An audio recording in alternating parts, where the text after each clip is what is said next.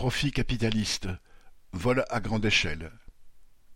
Les plus grands groupes français ont annoncé près de cent cinquante milliards d'euros de bénéfices nets cumulés pour deux mille vingt-deux. C'est un résultat proche du record de deux mille vingt et un et qui n'est une bonne nouvelle que pour les actionnaires parasites. En deux mille vingt-deux, les bénéfices ont continué à flamber. Le secteur de l'énergie a récupéré vingt-trois milliards d'euros de bénéfices, en hausse de 14% sur un an, avec notamment les chiffres spectaculaires de Total Energy et la hausse de 79% de ceux d'Engie.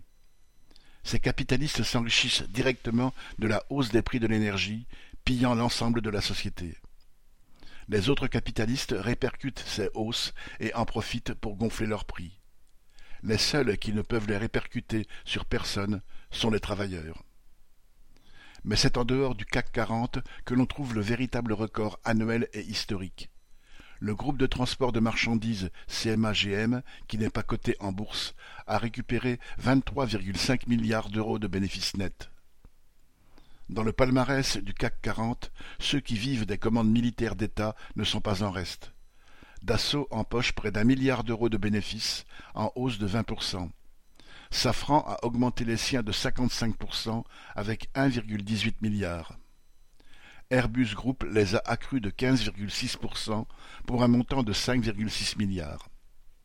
Les 100 milliards d'euros de dépenses militaires supplémentaires viendront encore grossir les bénéfices de ces capitalistes.